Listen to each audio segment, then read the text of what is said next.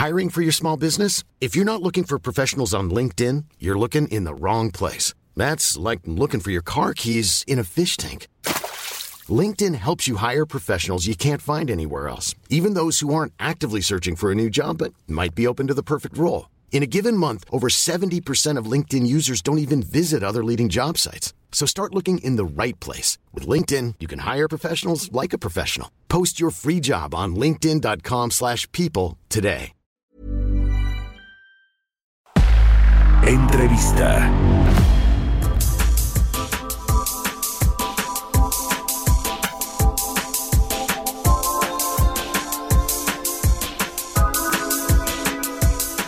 Y cambiando de tema, vamos a hablar del sector automotriz, de esta industria que, bueno, siempre comentamos es muy, muy relevante para la actividad económica de México, para la generación de empleos, para el comercio eh, exterior, sobre todo hacia los Estados Unidos. Bueno, ah, anduvo de hecho allá la semana pasada Tatiana Cloutier, la secretaria de Economía de México, reuniéndose, se fue a reunir con la representante comercial de los Estados Unidos, con Catherine Tai, para tratar diferentes temas que tienen que ver con el acuerdo comercial México, Estados Unidos, Canadá, el TEMEC y eh, pues algunos asuntos de la regla de origen. Hay varios temas eh, en la mesa para platicar sobre este sector y saludo con mucho gusto al doctor José Sosaya, presidente de la Asociación Mexicana de la Industria Automotriz. José, muy buenos días, ¿cómo estás?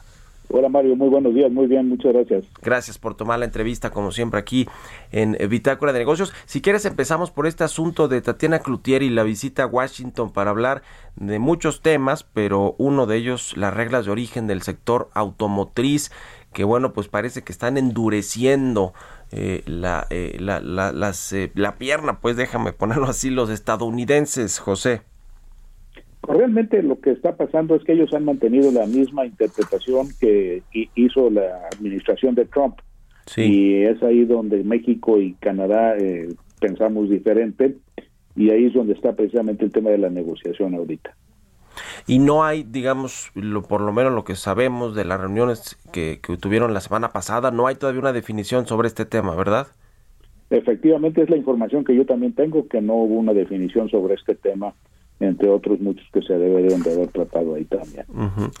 Y en México está también una eh, propuesta, por lo menos así lo ha deslizado la jefa del SAT, Raquel Buenrostro, en torno a la eliminación de la tasa cero a la industria automotriz, que es pues un incentivo importante para atraer inversiones, para generar pues nuevas inversiones de las empresas y armadoras que ya están y toda la cadena del sector automotriz, José.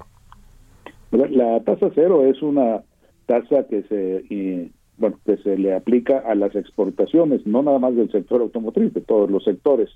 Y esto creo que es importante destacarlo, además de que efectivamente, como lo mencionas, son incentivos que en todos los países donde se quiere atraer a la inversión y entre ellas obviamente a la automotriz, se aplican para justamente que esa inversión en vez de irse a otro lado se establezca en ese país. México hizo esto y, así es como está, ha estado funcionando. Debo aclarar también que las empresas que configuran el sector automotriz, al menos las armadoras que son a las que yo represento, todas ellas cumplen con todos los requisitos legales y las leyes que se establecen en tema fiscal eh, para México. Vienen a México a cumplir, a pagar buenos sueldos eh, por una mano de obra calificada.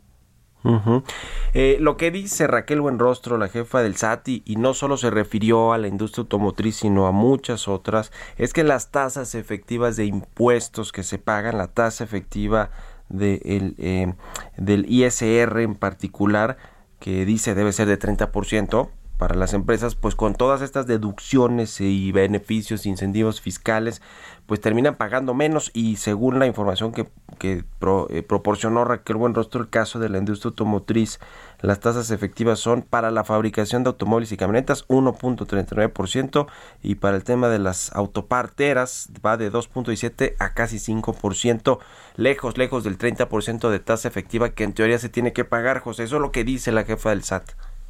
Pues lo que yo diría es que hay que cuidar mucho que no vayas a restar competitividad a México como país en, su entorno general. Es obvio y lógico que eh, el SAT esté buscando cómo recaudar más y esa es su función, ese es su trabajo, ¿no? Pero también su trabajo debe ser como un sector como el automotriz, que es un sector tractor, atrae a otras industrias que generan también muchos empleos y muchos impuestos, eh, eh, eh, cómo puedas seguirlo manteniendo atractivo para que siga estando en, en el país.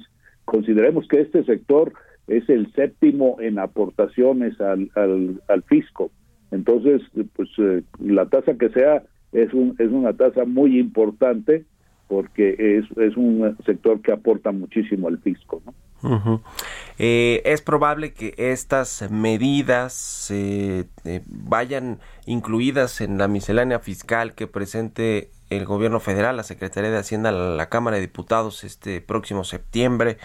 Eh, tanto esta de las tasas efectivas o para ajustar ahí el tema de la tasa efectiva del ISR y este asunto de la tasa cero que pues en, otras palabras es eh, aprovechar esta tasa cero para pedir reembolsos ¿no? de, IVA a, al, gobierno federal. Eh, ¿Van, creen que va a estar incluida definitivamente en la miscelánea fiscal del próximo año, José?